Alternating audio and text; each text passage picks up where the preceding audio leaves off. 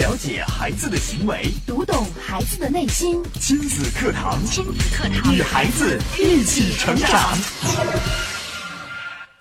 这两天，两条陪孩子写作业、大人急到送医院的朋友圈火了。家长们在庆祝找到组织的同时，纷纷转发评论，爆料自己的陪读经历，简直就是一部惊天动地的陪读血泪史。您在陪孩子写作业的时候，是否也经历过这些呢？那到底该不该陪孩子写作业？如何陪孩子写作业呢？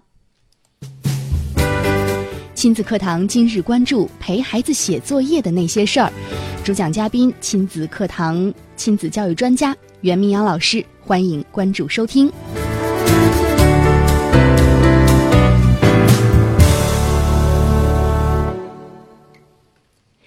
首先，我们欢迎袁老师，您好。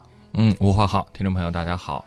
欢迎大家在每天的同一时刻来锁定亲子课堂。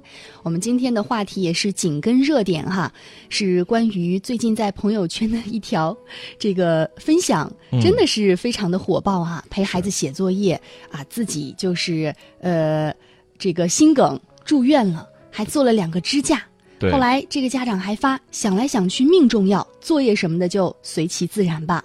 是。这样的朋友圈呀，在网络时代，特别是在这个新媒体社交，呃，工具当中传播起来，应该说是非常的快，而且，呃，由这个朋友圈啊，真的是引发了很多家长的这个热议啊。是的。呃，我们在今天我们亲子百科的微信的头条推送当中呢，也将。呃，这件事的来龙去脉，包括一些家长们的这个评论呀，推送了出来，大家不妨也可以关注一下。嗯，我们也跟大家来分享一下吧，到底，呃，这样的一条朋友圈引发了大家怎样的评论，包括又有多少家长。呃，又给出了怎样的这个观点？是的，也欢迎大家哈参与到节目互动。听到这样的一个消息，呃，一个这个朋友圈，您是否也有共鸣呢？欢迎大家参与到节目当中。您可以关注我们的微信平台“亲子百课”，百是千百的百，课是课堂的课，把您陪孩子写作业的那些事儿哈分享给我们，包括您的心情等等哈。嗯，是。其实啊，这条朋友圈啊，我们看到网上流传的这个帖子其实特别的多。嗯，看到这位家长的头像，我们猜其实他是一位爸爸。爸爸，嗯，对，叫做风吹雪落。呃，他的这个朋友圈的原文大概是这样写的：说陪儿子写作业到五年级，然后呢心梗住院了，做了两个支架，想来想去命重要，作业什么的就随其自然吧。嗯，这其中其实透露出了几个关键的点啊。嗯，对，陪孩子写作业到五年级，这应该说至少是从小学一年级开始。嗯，这至少爸爸已经陪孩子做了五年的作业了。对，那五年的作业导致了什么后果呢？就是然后心梗住院了，住院到什么程度呢？做了两个支架，很严重。对，最后呢得出的结论是，想来想去觉得还是命重要。随其自然吧。嗯，可见这五年的陪读经历哈，真的是很伤身体。是朋友圈显示的发表时间是在十月十六号，也没几天的事情。嗯，然后呢，我们看到这紧跟着后边这个爸爸的朋友圈，应该就是他的朋友啊或同事啊。嗯，这个叫窜天猴哥哥的就说呀：“我快要笑死了。”还有一位朋友紧接着在下面评：“才五年级，你要好好活着。”是，好像。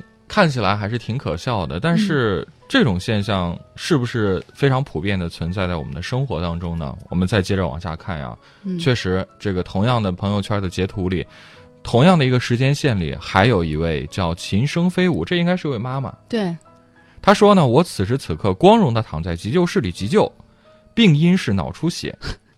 她说我深刻怀疑啊，就是教孩子写作业弄的。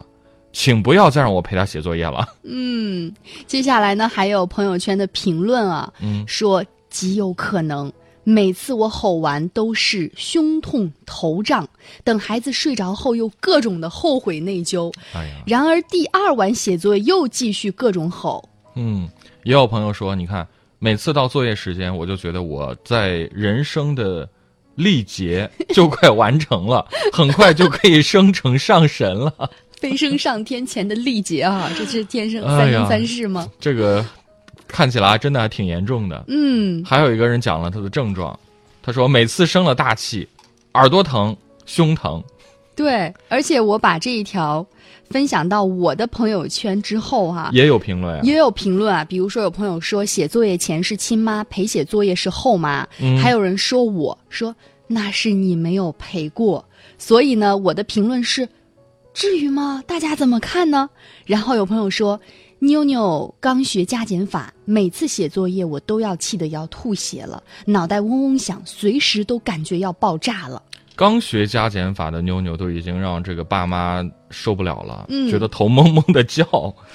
最近呢，其实，在我们的节目当中也收到过一条这个听众的求助啊，就前两天，就这周的节目里，我们，呃，如果是每天锁定关注我们节目的朋友，应该还有印象啊。其中好像就是有一位妈妈讲到，这个孩子呃学习呀、呃辅导写作业啊，让他觉得非常揪心、非常头疼的事情。嗯嗯，而且就是最终他他在讲完之后，他说他的孩子四岁半，嗯然后就开始厌学了等等之类的，我们就觉得其实挺挺匪夷所思的。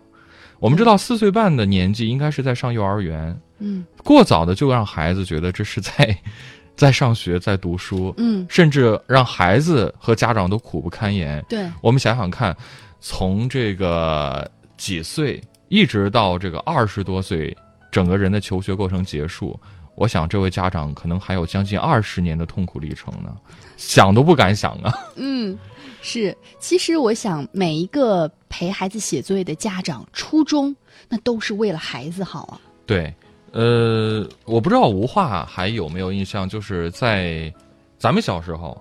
嗯那那会儿就是老师有要求家长要陪着写作业，或者说家里边的父母有陪着咱们写作业吗？回想一下，呃我印象中是会陪的，会陪的。就是但是陪读可能跟现在很多超级细心的家长还不太一样，就是程度不同。程度不同，可能就是从一开始啊写作业看一眼，然后他可能就会去忙别的事情，但是中间他会不断的过来看一下呀，嗯。呃，有什么不会的问一下呀，呃，我印象中好像没有全程陪伴的，需要检查吗？就是不需要检查，并且我记得我上小学一二年级的时候，因为那个时候条件不如现在孩子这么好哈、就比如说用的铅笔，现在估计就是。呃，自动铅应该是自动铅笔，或者都是嗯削好的，对包括转笔刀也都是很好用的，就很方便的。对，，那个时候还没有这么好用的工具，要用刀片吗？对，要用刀片。哦就是我姑姑，我印象中，在我姑姑家，然后她就会呃，过一会儿呢过来给我削五支铅笔，哎，我就换着写。写完之后，有一些如果没有必要削的话，她就会在地上磨一磨，嗯磨出来比较尖的，再让我用。哦，也就是说，其实家长对孩子的这份关心，我们是感同身受的，也可以理解。对，好像不因为时代的变化嗯而有太多的变化，但是可能这个程度上就不太一样了。就是我我我我在回想说，就是我、嗯我上小学的时候，到底这个老师对家长检查作业的要求有这么高吗？我想想看，呃。其实好像并不是说每一科作业、每天的作业都一定要让家长签字，嗯或者是监督。嗯，有时候可能，比如说，呃，会在周末放假的时候，嗯可能老师会布置作业比较多的时候，可能会需要家长做一些签字啊、监督啊等等。而且好像那个时候，家长和老师的联系也不像现在这么紧密。嗯嗯，我们知道现在的这种通信息讯发达，对信息发达呀，嗯通讯方式啊，什么手机呀、微信呀，那简直包括我们前段时间我也跟大家做过一期节目，叫关于这个呃班级群的这样的一个事情。嗯就是我们知道现在老师都呃为了方便通知，呃，会将这个学生的家长们建到一个微信群里边儿，对。对，对这样其实是很方便联系，但是它其实也无形中让人与人之间的距离啊，嗯，就变得特别特别近。太近了，就有什么事情好像分分钟，孩子可能还没回到家，对对对，这个呃孩子在学校发生的事情，家长可能就第一时间已经掌握了。嗯嗯嗯，但这其实从另外一个方面，其实也无形中的束缚住了一些家长。嗯。很多家长会觉得，呃，随时随地可能都要关注着家长群，嗯不管嗯自己手头是是有什么更重要的事情啊和工作呀，可能一个不注意，一个不小心，没有看到老师在群里边发布的什么通知没有及时的回复，嗯。这种感觉就很怎么讲很微妙。嗯，呃，对对，包括咱们同事，就是前前一段时间就在私下聊天的时候，曾经跟我讲过一件事情，就说，呃，刚刚过去的这个国庆长假嘛，嗯说本来都已经放假了，那个是在休息的时间，结果呢，就在这个放假的第一天，嗯。他孩子的这个班级群里边呢，就有一个家长突然冒了个泡，哦，说这个祝老师节日快乐，紧接着呢，就是孩子的语音。对，发过来了哎呦，这是老师。对节日快乐什么什么的，对，这搞的是别人都发了，我家孩儿发不发呀？对算了，就跟着发吧。就这个事情一开始，哎呀，就整个一发不可收拾了。就所有的家长陆陆续续都开始意识到了，嗯哎呦，这谁谁家的孩子都开始跟老师有这种沟通交流了。那我家的孩子如果是不表示一下，嗯，家长会觉得，哎呀，这是不是证明我家孩子不懂礼貌啊？那老师看到了以后，会不会对我孩子心里打一个问号啊？嗯等等，就这种担忧就接踵而至。嗯就其实，呃，跟我聊天的时候，这个同事平时我倒还觉得她其实也属于那种比较大的离离心比较大的妈妈呢。嗯，可是就就这个事儿，也真的是让她着实的纠结了很长时间。嗯，她后来还是咬咬咬牙，狠下了一个决心，说发了吗？不发了。哦，因为那会儿就是他们全家人也是为了一个假期准备了很久，就是开车去外地旅游，正在这个高速公路上，嗯，要可能要开很长时间的车，也很辛苦。嗯、孩子在车上，毕竟要坐这么长时间的车，又是哭的闹的，情绪也不是很稳定，就是其实搞的这个就不想人云亦云。对，搞得妈妈心里其实也挺乱糟糟的。再看见这个微信群里、班级群里这样的事儿，嗯也觉得压压力挺大的。后来可能就一咬牙一狠心说：“算了，我就不发，嗯，又能怎样呢？”这也是一个小事情，但是这种小事儿也可能是天天发生啊，并且我有一个感受就是，嗯、你看时代不同哈，我们的这个呃物质生活条件是越来越好了，嗯但是你有没有发现，嗯、我们家长的这个心态啊，并没有因为我们的生活条件越来越好，好像显得更加的轻松一些呀，平和一些呀，反而所谓的焦虑，呃，还有愤怒，这种情绪好像更严重了。更来越来越严重，并且就是一触即发呀。就前两年，呃呃，春晚上这个，呃，有一首歌啊，我不知道吴华还有印象没，叫这个《从前慢》。这嗯歌一唱出来啊，就真的是唱到很多人的心里。我对其中的这个歌词啊，就印象很深啊，说，嗯呃，从前的，呃，日色变得慢，车马邮件都慢，一生只够爱一个人。嗯嗯 而现在呢，我们去想想看，呃，快捷的生活确实给我们带来了很多很多的便利，但是，就像吴华讲的，好像这些便利的生活并并没有像我们之前期待的那样，好像觉得让我们的生活变得更加简单了，更加幸福了，更加自在了，嗯反倒是平添了很多的焦虑。如果说我刚刚讲到的这个，呃，朋友圈里这位爸爸因为辅导孩子写作业而心梗了，住院了，搭了两个支架，这个事儿，呃，大家觉得有点夸张，也或者会觉得刚刚我讲的这个身边的同事讲的这个事儿，好像这个一只是因为呃假期啊，孩子给老师道一句这个节日快乐这个事儿无关紧要，但是回想回想我们自己的生活，特别是家里边孩子已经上学的父母们，嗯，嗯我们对照一下，好像如果老师真的在班级群里布置一个任务，要让家长去监督孩子写作业、辅导孩子写作业、检查孩子写作业的时候，你会怎么做呢？嗯，好，欢迎大家参与到节目互动哈。呃，您是否有陪孩子写作业的经历呢？到底该不该陪孩子写作业？如何陪孩子写作业呢？欢迎大家把您听节目的感受，呃，包括您遇到的问题啊，参与进节目互动。新浪微博关注“迪兰路言亲子课堂”，在今天的话题帖后跟帖留言。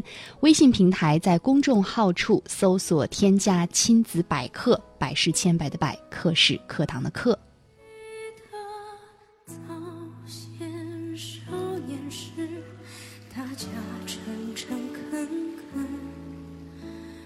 说一句是一句清早上火车站长街黑暗无行人卖豆浆的小店冒着热气从前的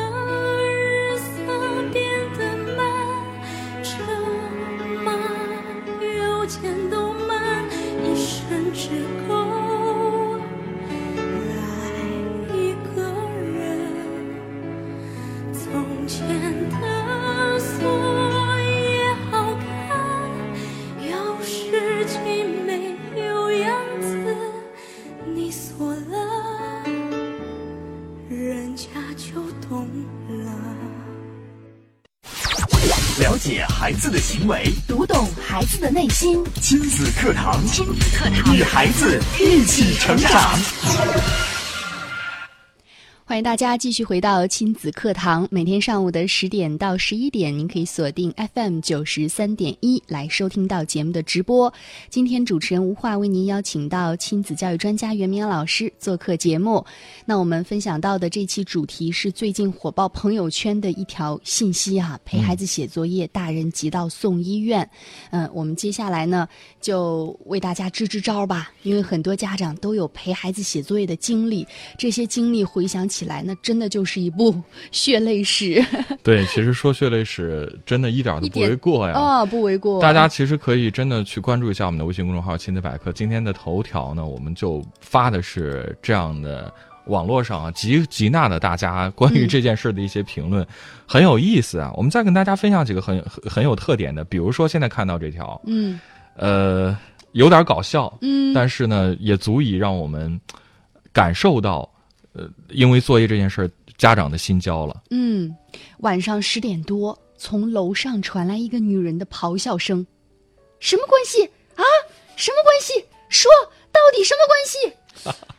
然后他就说：“我那颗八卦的心疯狂的跳跃起来，趴到窗台上，支起耳朵，认真的听着下文。嗯女人继续气愤的喊道：“互为相反数啊！” 我默默的关上了窗户。哎呀，真的是让人挺 挺无语的。哭笑不得。对，下面的这位评论就说的：“陪读的妈伤不起啊。”呃，当然，可能像刚刚这位朋友分享的这个事情，还算是呃一种情绪的宣泄，但是可能对于更多的妈妈来讲，嗯，可能她不只是咆哮了，更多的可能就是一场很漫长、很漫长的煎熬，嗯，或者说是个马拉松了。持久战嘛。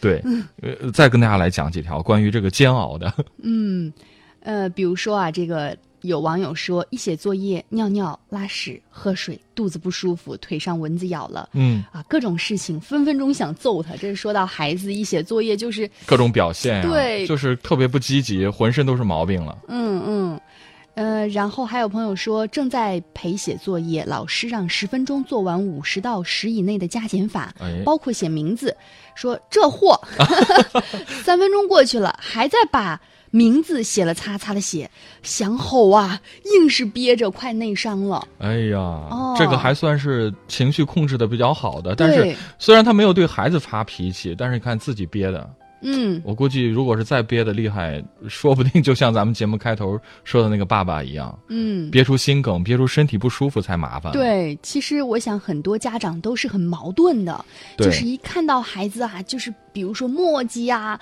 呃磨蹭啊、不会写呀、跑神儿啊、做小动作等等，其实当下的第一刻就是想发火，但是想想忍住，不能发脾气。他正在写作业，如果一旦发脾气，可能孩子我不写啦，或者厌学了，但是这样的话又会让家长嗯，得内伤啊，对，不知道该怎么办了。所以你看，关于写作业这个事儿啊，真的是让家长们觉得特别特别的揪心。嗯，再看，呃，微信平台杨婷兰发来信息说，我儿子上幼儿园中班，老师会给家长布置任务，嗯陪孩子复习学过的内容。我一般都会把孩子的书放在桌子上，看他拿书了，我们就一起复习，孩子也没有特别反感，整个过程还算愉快。我很想知道幼儿园中班的孩子复习什么内容，看什么书呢？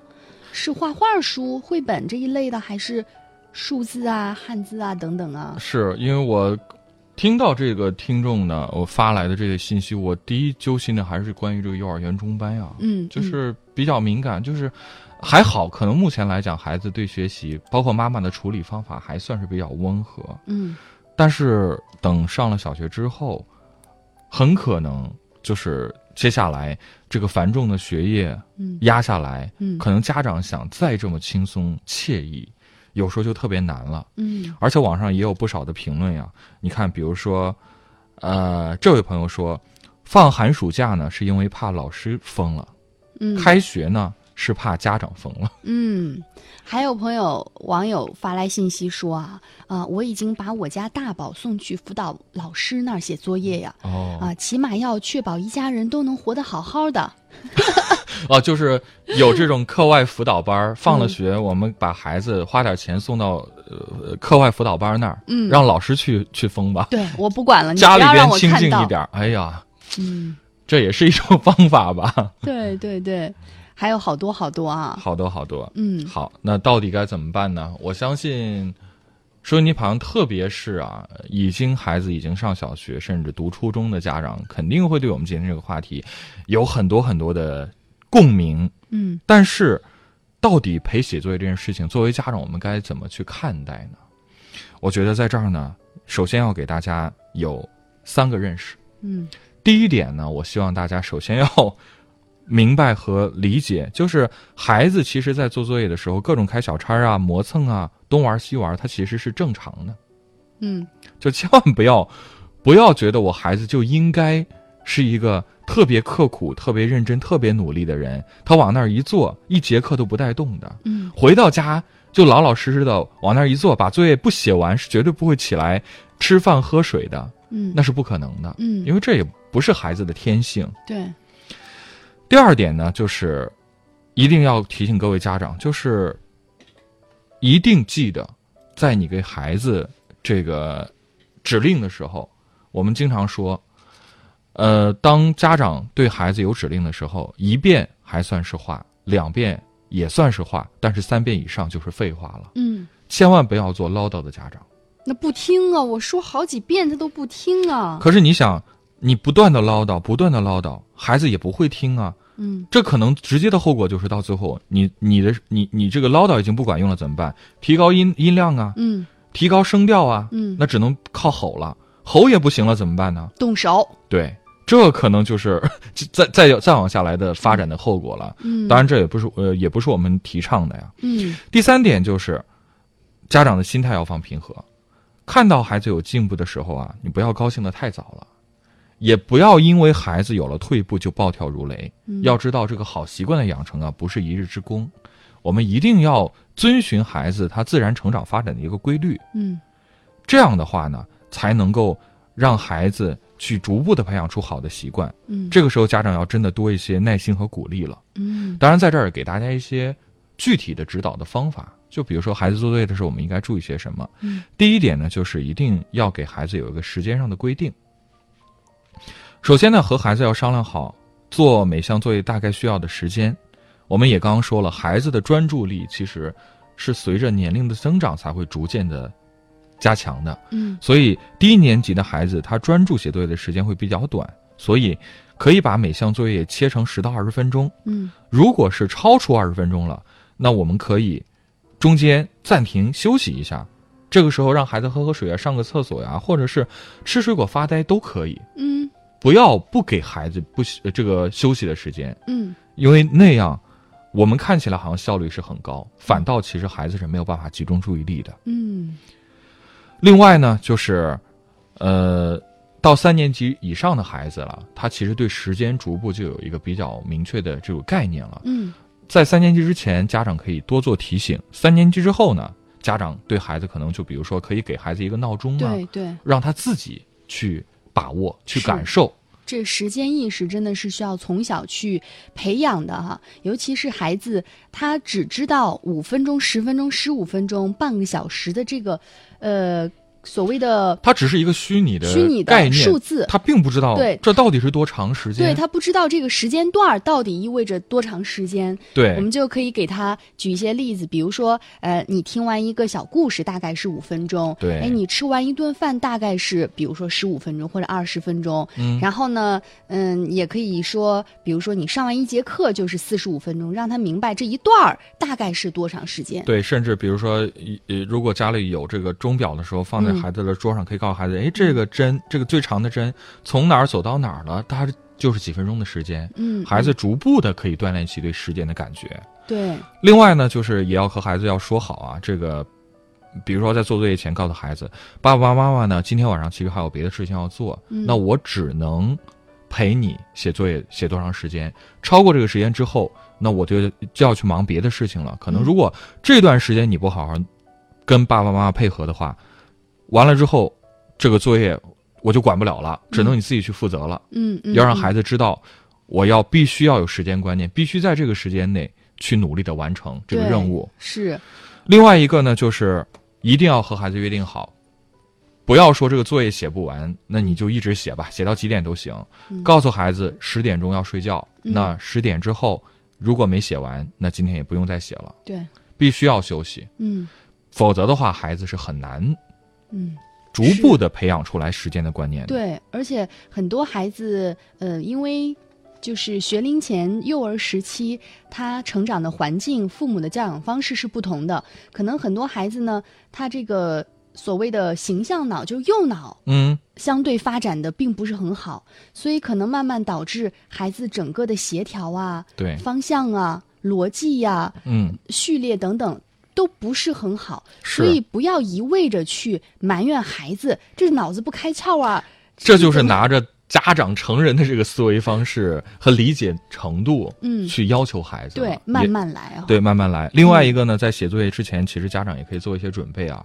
你想想，你老是埋怨孩子写作业的时候东张西望啊，抠抠这摸摸那，那你有没有在孩子做作业做作业之前，把孩子书桌上的东西清理一下呢？对，什么玩具呀、还有呃各种各样的呃有意思的东西，有没有拿开？嗯如果都拿开了，孩子可能他自然注意力就会集中到作业上，嗯否则的话，你很难让孩子去把注意力集一直集中在作业上，而不去看其他的。嗯另外一个呢，就是喝水、上厕所这些事儿，可以在做作业开始之前就去先完成，嗯以免这个中间不断的被打断。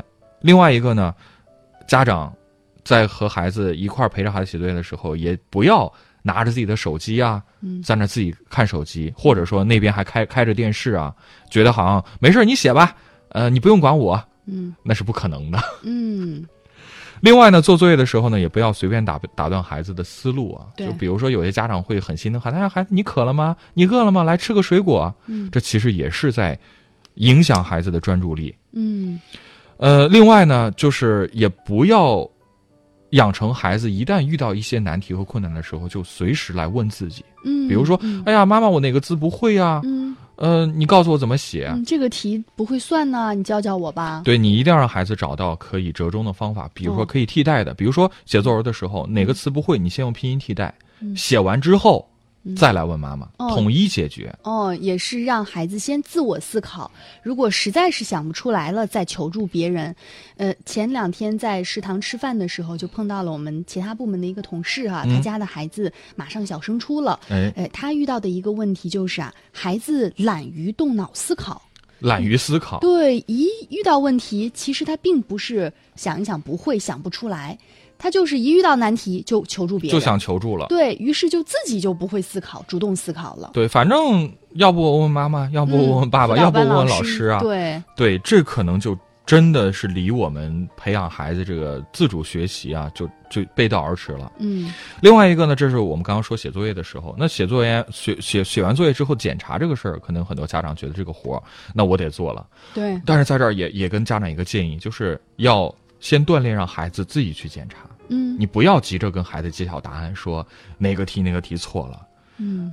要让孩子呢，呃，比如说，即使孩子自己检查不出来，家长你可以大致的画一个范围，嗯。你不要直接就告诉孩子说，你看这道题错了，你看吧，就是错了。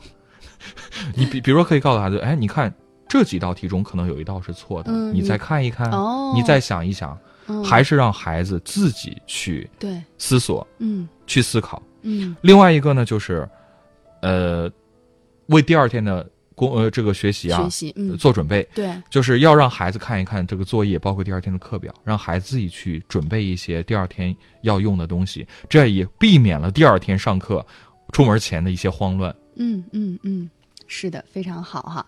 好，看看时间，我们今天的亲子课堂就到这里了，明天同一时间我们不见不散。